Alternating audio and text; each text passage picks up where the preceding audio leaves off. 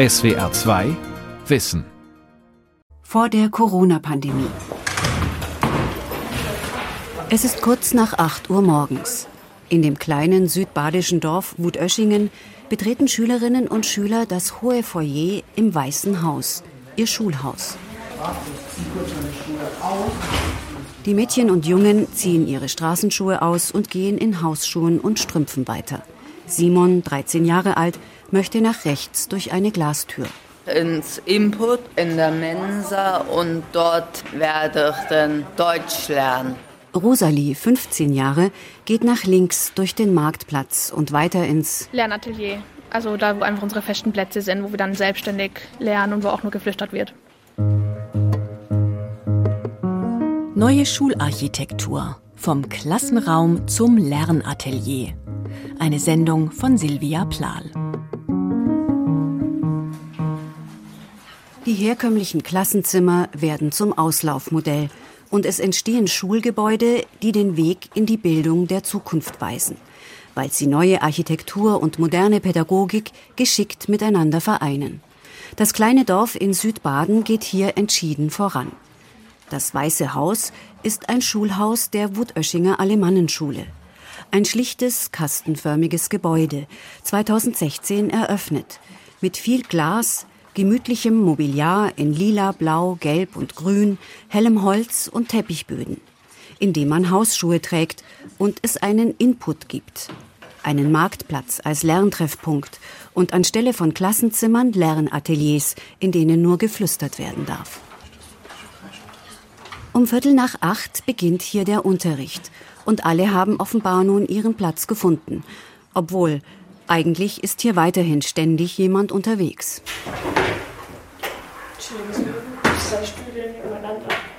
Robine und Benita, 14 Jahre alt, setzen sich an einen Bistrotisch vor der Tür zur Mensa. Wir haben jetzt gerade Spanischunterricht, jetzt haben wir quasi Freiheit, wo wir selber für uns arbeiten und uns alles erarbeiten. Ähm, Antonio und dann Nase, ähm, nee. Hallo. In dem hellen Marktplatzraum nebenan sind bunte Sofamöbel, Sitzkissen und Stehtische auf großer Fläche verteilt. Bodenlange, transparente Gardinen hängen mitten im Raum. Davor liegt ein Junge schreibend auf dem Boden. In einer Ecke lehnt ein Lehrer mit ein paar Jugendlichen an einer Holztheke und Wortfetzen auf Englisch sind zu hören. Lina, Sissi und Charlotte sitzen dicht gedrängt auf einem grünen Sofa zusammen. Die Elfjährigen haben Tablets und Ordner auf dem Schoß. Sie verschwinden fast hinter der hohen Seitenwand des Möbels. Man nimmt entweder sein iPad oder seinen Ordner und dann kann man hier so schön lernen. Da sind so Lehnen dran, dass nicht jeder reingucken kann, was man gerade macht. Aber es ist auch sehr gemütlich da, wenn man sich da so anlegen kann, dann so schreiben kann. Manche machen das so, manche auch nicht. Anscheinend können hier alle selbst entscheiden, wo sie lernen wollen. Jan, elf Jahre alt, ist gerade lieber ein Stockwerk höher. Er löst Matheaufgaben an seinem Fensterplatz im Lernatelier. Ich bin gerade dran vom Hochrechnen. Ist cool. Hier ist es auch sehr ruhig und hat eine schöne Lernatmosphäre. Jan hat rechts von sich an einer kleinen Pinnwand ein Foto seiner Hasen, seinen Lernplan und das Leitbild der Schule hängen. 250 Personen passen in diesen Raum. Es sieht ein bisschen aus wie in einer Bibliothek. Die Tische stehen in Reihen und kleinen Gruppen und auf Zwischenetagen, denn manche steigen zu ihrem Arbeitsplatz hoch wie in ein Baumhaus. An dieser Schule ist offensichtlich vieles anders. Optisch, akustisch und in dem, was hier geschieht. Hektik, Anspannung oder Unruhe sind nicht zu spüren. Im oberen Stock ist es leise, im Erdgeschoss wird gesprochen. Alle lernen, an jeder Stelle des Gebäudes, allein oder gemeinsam. Das ist für die Pädagogin Tanja Schöler nur logisch und machbar durch die selbstgeschaffene Raumphilosophie des Hauses. Die Schule habe Räume, die das Lernen ermöglichen. Jeder Raum hat eine Funktion und ist so gestaltet, dass dort das passieren kann, was dort idealerweise geschehen soll. Das heißt, wenn ich ruhig arbeiten möchte, gehe ich ins Lernatelier. Dort herrschen ruhige Farben, klare Strukturen. Da ist mein persönlicher Arbeitsplatz in einem Inputraum mit einer Stehtheke, mit einem Smartboard. Dort herrscht dann Interaktion, da wird gesprochen, da wird was vorgetragen. Wenn ich allerdings Gruppenarbeit machen möchte, dann suche ich den Marktplatz auf. Dort wiederum habe ich dann kräftige Farben und dort soll Austausch stattfinden, da soll was passieren. Private Lernplätze in Weiß und Grau auf der einen Seite und eine große Fläche für Treffpunkte mit Bodenkissen und pinken Vorhängen auf der anderen Seite. Das sind Lernhelfer, finden Paul und Samuel, 15 Jahre alt. Meistens weiß man ja, ich will jetzt was lernen und kann ich das alleine? Oder ist es vielleicht besser, wenn ich da einen Freund habe, wo es mir es dann erklären kann? Dann kann man auch mal auf dem Marktplatz der Marktplatz, der ist bunt, da sind die ganzen Vorhänge, haben eine ganz andere Farbe und so. Treibt einen Schwarm. Du bist dann wie wenig fitter. Manchmal stehst du, dann setzt du dich irgendwo wieder hin, liegst schon mal auf dem Boden. Dann musst du dir den Stoff selber aneignen. Und das wird, finde ich, auf der Schule sehr gut beigebracht. Das Lernen und die Räume im Zusammenspiel für jeden Tag von frühmorgens bis in den Nachmittag. Die Wut-Oeschinger Alemannenschule ist eine Gemeinschaftsschule, die seit über zehn Jahren das selbstständige Lernen in den Mittelpunkt stellt und mit neuen Raumideen verknüpft. Von der Grundschule an und seit Herbst 2019 auch bis zum Abitur. Dafür hat sie im Juni 2019 den Deutschen Schulpreis erhalten. Eine Anerkennung für den Mut, die Beharrlichkeit und den innovativen Schwung der gesamten 7000 Einwohnergemeinde. Denn diese Schule ist auch ein erfolgreiches dörfliches Gemeinschaftsprojekt. Blickt Schulleiter Stefan Rupana allerdings zurück, sagt er, Wir hatten kein klares Ziel vor Augen. Wir wussten nur, es muss anders werden.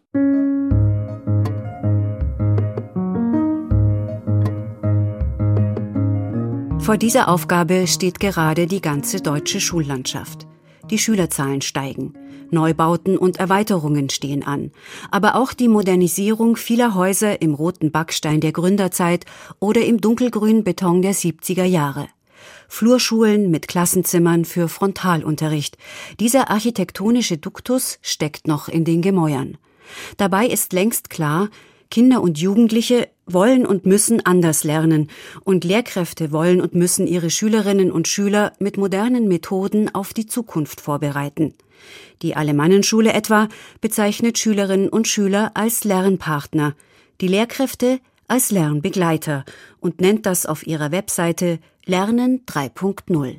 Die Alemannenschule ersetzt das 7G-Modell alle gleichaltrigen Kinder sollen beim gleichen Lehrer mit dem gleichen Lehrmittel im gleichen Tempo das gleiche Ziel zur gleichen Zeit gleich gut erreichen durch eine V8-Begleitung auf vielfältigen Wegen mit vielfältigen Menschen an vielfältigen Orten zu vielfältigsten Zeiten mit vielfältigen Materialien in vielfältigen Schritten mit vielfältigen Ideen in vielfältigen Rhythmus zu gemeinsamen Zielen.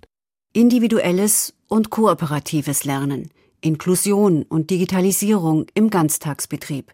So lauten die aktuellen Herausforderungen. Sie werden gerade neu kombiniert mit dem Leitsatz des verstorbenen italienischen Erziehungswissenschaftlers Loris Malaguzzi. Die anderen Kinder sind der erste Pädagoge, Lehrer sind der zweite und der Raum ist der dritte Pädagoge. Von der UNESCO bis zur internationalen Forschung ist man sich heute einig.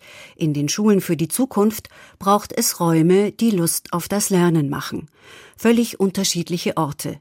Viel mehr Lernbewegung. Schule muss anders ablaufen und anders aussehen. Für dieses Umdenken gibt es in Deutschland hier und dort schon bauliche Paradebeispiele, obwohl die meisten Kinder hierzulande noch in alten Schulen nach alter Schule unterrichtet werden. Der Handlungsbedarf ist erkannt. Man sucht vielerorts nach Anregungen, besichtigt die modernen und aufregenden Gebäude gern in den skandinavischen Ländern oder in den Niederlanden und überlegt, was ins deutsche Schulsystem übertragbar ist. Vielleicht der Esprit der dänischen Designerin Rosen Bosch. The most important thing of this new school the headline is be motivation. Rosen Bosch erzählt in einem YouTube-Video, wie sie eine schwedische Schule von Grund auf plante und Motivation dabei als oberste Leitlinie setzte. Boschs Team fragte auch 9- bis 16-Jährige nach ihren Wünschen und Ideen und erhielt ganz neue Vorgaben. And then we developed these five, well, you can see icons to cover these methods, and I'm going to take you through them. First of all, was called mountain top. Wir haben dann fünf Symbole für diese Lernmethoden entwickelt. Den sogenannten Berg, wo eine Person zu vielen spricht, die Höhle, in der man sich verstecken, aber auch die anderen beobachten kann, das Lagerfeuer für Diskussionen, die Wasserstelle zum lockeren Austausch und den Ort Hands-on, wo man seinen Körper benutzen kann. And the fifth one is called hands-on because you need to use your body as a part of education. Motivierende Schulräume. Der Schulstratege Rainer Schweppe verfolgt schon länger mit diesem Idealbild den grundsätzlich anderen Schulbau in Deutschland. Wie muss eine Umgebung aussehen, damit sie das Lernen unterstützt? Eine völlig neue Schulstruktur mit viel Transparenz, mit einem Forum in der Mitte, mit unterschiedlichsten Räumlichkeiten um das Forum herum, sodass also offene Zonen entstehen, Lernlandschaften könnte man dazu auch sagen. Rainer Schweppe hat bereits ein paar deutsche Städte auf diesen Weg gebracht und mit ihnen Muster und Programme für den Schulbau der Zukunft entwickelt. Zunächst in Herford, dann als Schulstadtrat in München und als externer Berater in Berlin. München hat jetzt ein Lernhauskonzept für 50 neue Schulen. Auch der Berliner Senat legte sich fest und baut in den nächsten Jahren 60 Schulgebäude als Lern- und Teamhäuser. Wir müssen die Schulen für die Zukunft ausrichten. Wir müssen in anderen Raumebenen denken und neue Räume konzipieren, in denen sich Menschen einen Tag wohlfühlen können. Schule als eine Art Lernwerkstatt. Ein vielseitiger Ort für die pädagogischen Ziele. In Wutöschingen hat sich die Alemannenschule dies aus dem Nichts erarbeitet. Schulleiter Rupana erzählt, man stand kurz vor der Schließung des alten Hauses und konterte gemeinsam mit dem Schweizer Pädagogen Peter Frattern mit einem neuen Leitbild. Wir tun alles dafür, dass jeder von uns selbstständig lernen kann. Das ist unsere Prämisse. Mit dem Herzen dabei und das sind so Leitsätze, nach denen wir leben. Aktionen mussten folgen. Also stellte ein engagiertes, kreatives Team vor rund zehn Jahren Holzkisten und Bretterwände auf die alten Schultische. Ein Selbstlernplatz war geschaffen. Dann wurden die ersten Wände rausgerissen. Das ist eine ehemalige, ganz normal ehemalige Schule mit Klassenzimmern und Gang. Nur erkennt man das nicht mehr so richtig. Hier sitzen jetzt Kinder in den schönen Sofas im Gang. Hier sitzen die Kinder in einem ehemaligen Klassenzimmer, was jetzt Lernatelier ist. Aus der alten Schule entstanden peu à peu das heutige grüne und das blaue Haus.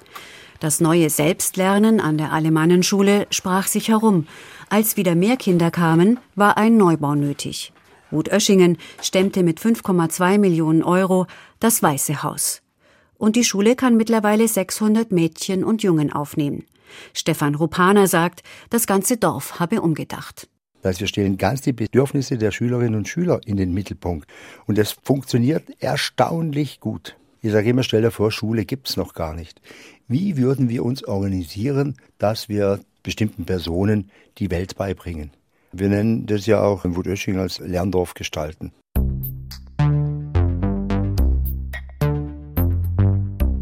Eine neue Schule zu entwickeln bedeutet, Behörden beauftragen Planer und Architekten. Formale Auflagen müssen erfüllt werden. Der Brandschutz, die Fluchtwege, die Gesamtfläche steht fest.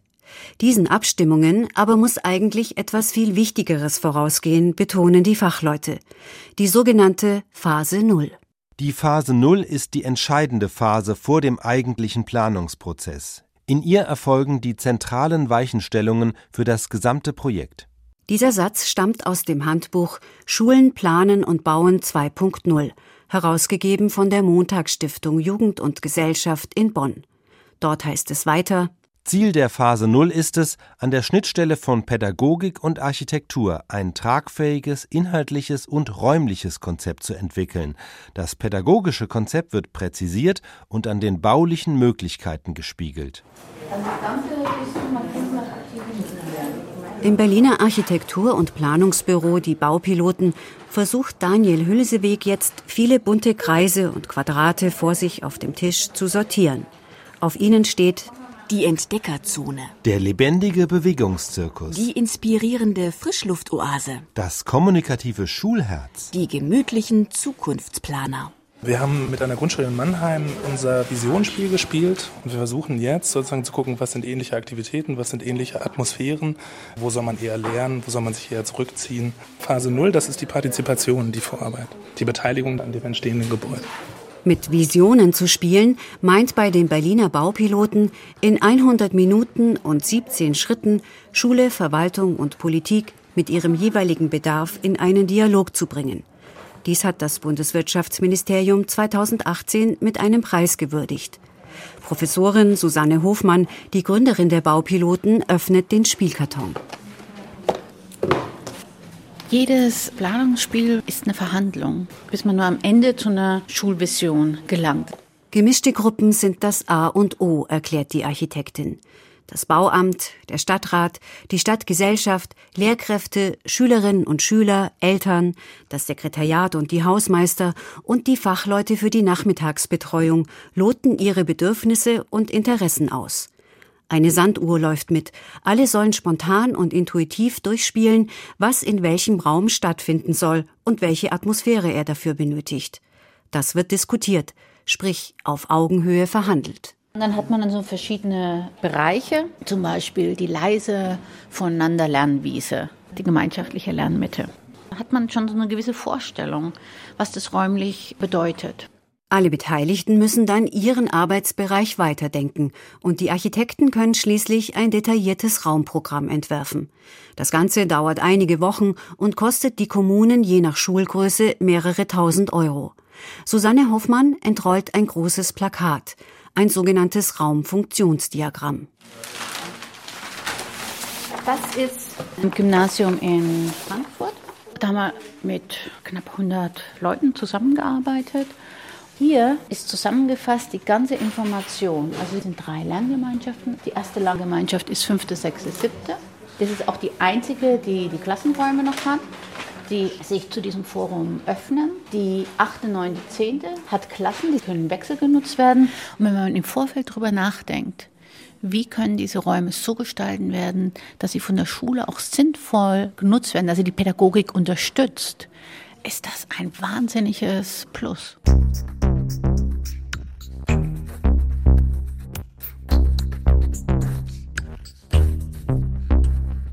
Schulen für die Zukunft zu planen, heißt also auch alle Beteiligten von Klischeevorstellungen zu befreien und ihnen die Chance geben, miteinander darüber nachzudenken, wie könnte das Lernen aussehen und wo stattfinden und welcher Raum, welche Ausstattung, welches Licht und welche Luft, welche Akustik unterstützt dies. Dann denken auch die Planer und Gestalter neu. Die Berliner Innenarchitektin Susanne Wagner zum Beispiel beobachtet auch viel. Also ganz eindeutig haben wir von den Kindern gelernt, dass sie beim Arbeiten auch mal aus dem Fenster gucken wollen. Dann haben wir den Schülerinnen und Schülern eben eine Lernbar gebaut. Das ist ein Tresen am Fenster, wo man auf Barhockern sitzt und eben auf dieser anderen Arbeitshöhe sich befindet. Daniel Schröter vom H4A Architektenbüro in Stuttgart und München sagt, da er ständig den starken Bewegungsdrang der Schüler sehe, könne er sich jetzt auch vorstellen, in einem Gang einmal zwei Angebote zu machen. Entweder zum gerade durchspazieren oder aber zum abenteuerlich irgendwie klettern, kriechen, durchs Dunkle mit Hindernissen den Weg gehen. Schröter hat bereits komplett nach dem Lernhauskonzept gebaut, zum Beispiel ein Gymnasium in München-Milbertshofen. Wir haben uns alle auf Neuland begeben und wir mussten sehr, sehr viel zusammen mit dem Referat für Bildung und Sport gemeinsam entwickeln. Da haben wir ja gemeinsam einen starken Lernprozess gehabt. Ein solches Lernhaus plane man am besten von innen heraus, erklärt der Architekt heute. Jedes Haus habe diese Mitte, den Kern, und davon gehen dann die verschiedenen Räume ab. Sie sollen gut nutzbar, hell und freundlich und atmosphärisch zusagend sein. Dass man das Gefühl hat, man kommt rein und sagt, ach, hier kann ich mir gut vorstellen, mich eine Weile aufzuhalten, weil es einfach angenehm ist. Ich kann immer rausgucken, ich brauche nicht unbedingt Kunstlicht. Das ist schon ein großer Unterschied zu früher. Architekten bauen die Hülle und zeigen, was sich in der Schule abspielen kann. Mit Leben füllen muss es die Schulfamilie, sagt Daniel Schröter. Und wenn Sie uns jetzt fragen, wie wirkt die Architektur auf die Pädagogik? Schulleiterin Michaela Fellner, ein paar Kilometer entfernt in der Schwabinger Grundschule am Bauhausplatz. 2017 eröffnet, ebenfalls gebaut als Lernhaus.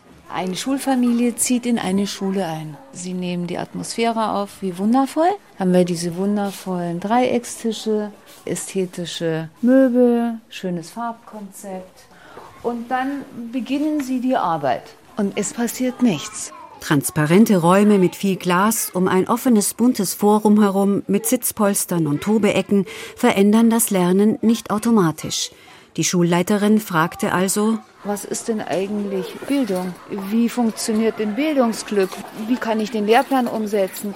Wie kann ich kooperativ, ko-konstruktiv arbeiten? Ich möchte, dass Lehrer eines Lernhauses ihren Stundenplan gemeinsam planen, zur gleichen Zeit halten und somit haben die Kinder immer zwei Ansprechpartner. Dann bin ich immer ansprechbereit für Kinder, die mich brauchen. Das sind Lehrer, die jetzt zwei Jahre an der Schule sind, die sich auf den Weg gemacht haben, ihren Unterricht anders anzugehen. Eine zweite Klasse. 22 Kinder sitzen nebeneinander an einem offenen Tischring auf Stehtischhöhe. Außen hat jedes Kind einen Schreibtischstuhl, im Innenring sind Sitzbänke. Es ist jetzt Anfang einer Stunde, die Anknüpfung an die vorherige Stunde. Dann gibt es eine Motivation, eine klare Zielangabe und dann kommt der entscheidende Teil, wo Sie dieses Lernhaus einfach in Gänze nutzen. Der Mittelteil kooperative Lernformen oder selbstorganisiertes Lernen. Wenige Minuten später sitzen zwei Jungen nebenan im Forum auf dem gelben Teppich und spielen Plusrechnen. Ein Mädchen schreibt gehend und hüpfend auf ihrer kleinen Handtafel. Zwei andere Mädchen tauchen in den Kissen einer großen Wandhöhle ab, während sie sich Wörter mit A überlegen. Der Lehrer bleibt dezent im Hintergrund und beantwortet Fragen. Neu konzipierte Schulräume erfüllen nur dann ihren Zweck, wenn man sich an dem orientiert, wofür sie gedacht waren. Das musste in Wutöschingen wie in München immer wieder korrigiert werden. Inzwischen geben sich hier wie dort die Besuchergruppen die Klinke in die Hand und beide Schulen sind auch Praxisorte für die Wissenschaft.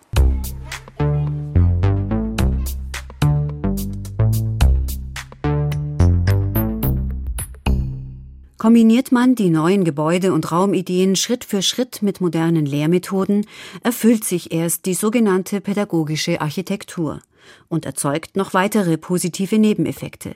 Schulleiter Stefan Rupaner tippt auf sein Tablet. Die Lernmittelkosten, die von 60 Euro pro Kopf pro Schüler auf 13 Euro runtergegangen sind. Wir sparen durch die Digitalisierung Geld. Und die Digitalisierung funktioniert nur, weil wir auch die Räume so gebaut haben und die Zeitstruktur dazu geändert haben. Es funktioniert nur im Paket. Gleichzeitig finden die Lehrkräfte, dass sie hier viel mehr und besser beim Lernen helfen können, denn auch sie bewegen sich freier im Gebäude. Lernbegleiter Valentin Helling. Und diese Möglichkeiten haben wir nur dank unserer Raumstruktur. Dass wir alles so vorbereiten, dass Kinder möglichst auch eigenständig arbeiten können. Und in der Zeit, wo dann ein Kind eigenständig arbeitet, in der Zeit kann ich mit einem anderen Kind eins zu eins lernen. So stellte sich bereits noch eine unerwartete Nebenwirkung ein. Die Wutöschinger Schülerinnen und Schüler erzielen beste Ergebnisse in den Vergleichsarbeiten. Diesen Lernhauserfolg hat Schulberater Rainer Schweppe auch an anderen Orten schon beobachtet. Er besänftigt die Ungeduldigen. Die Lehrer können das mitbringen, was sie erlernt haben und können sich weiterentwickeln. Und die Erfahrung zeigt, sie haben sich wahnsinnig weiterentwickelt. Doch Rainer Schweppe drückt trotzdem aufs Tempo. Er möchte nicht, dass neue Schulbauten auch neue Leistungsgefälle in Deutschland erzeugen und nur wohlhabende Kommunen auf der Gewinnerseite stehen. Sein Wunsch wäre ein neutrales, beratendes und auch richtungweisendes Schulbauinstitut des Bundes, das allgemeine Hilfestellung gibt und dadurch die eigentliche Arbeit vor Ort entlastet dass Lehrerinnen und Lehrer und die Stadt auch mehr zusammenwüchsen und die Lehrerinnen und Lehrer sagen dürften, wir brauchen für unsere Arbeit, die wir ja ganz anders gestalten sollen, Digitalisierung und individuelle Förderung und so weiter, auch andere Raumstrukturen.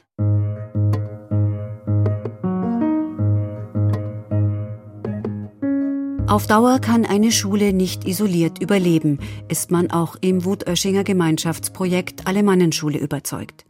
Die sogenannten Clubs mit den naturwissenschaftlichen Fächern und Geschichte und Sozialkunde finden meist außerhalb statt. Der Heimatclub im Sitzungssaal des Rathauses, der Club Lebensraum Fluss an der Wutach, Nutztiere und Nutzpflanzen auf dem Bauernhof, man geht in die Kirche und ins Seniorenheim. Ehrenamtliche Lernhelferinnen und Helfer kommen im Gegenzug in die Lernhäuser und die Schule hat ihr Gelände bis zur öffentlichen Gemeindemediathek ausgeweitet. Sie nennt dies Lebensraum. Mit Orchesterproben im Probelokal des Musikvereins beginnt jeden Morgen der musische Frühstart. Das neue Filmstudio der Schule ist ebenfalls im Rathaus untergebracht. Die Schule öffnet sich zur Stadt, die Stadt öffnet sich zur Schule. Ist eine der zehn zentralen Anforderungen für Schulen planen und bauen 2.0 der Montagsstiftung.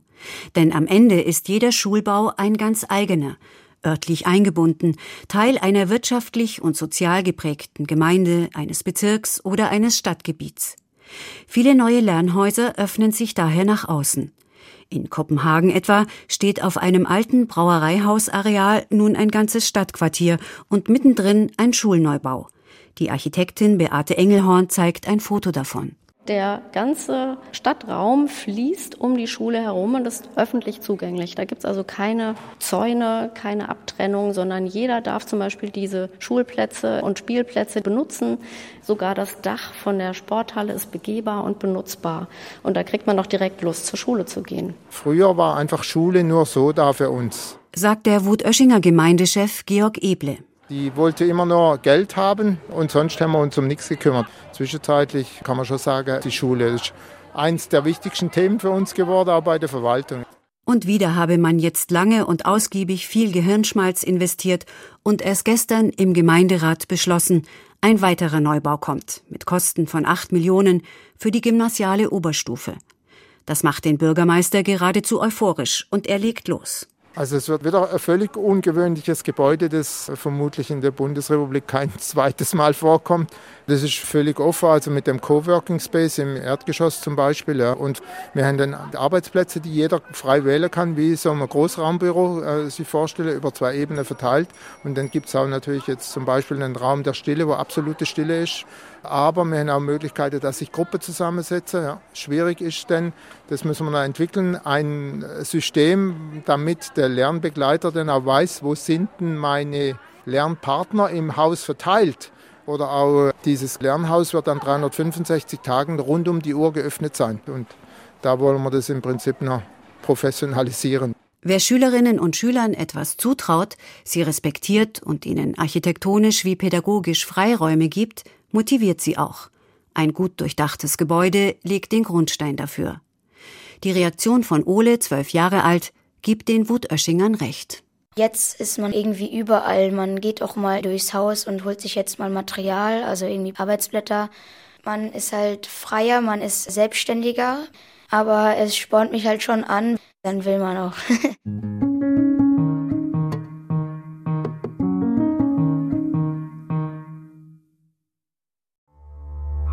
SWR 2 Wissen. Manuskripte und weiterführende Informationen zu unserem Podcast und den einzelnen Folgen gibt es unter swr2wissen.de.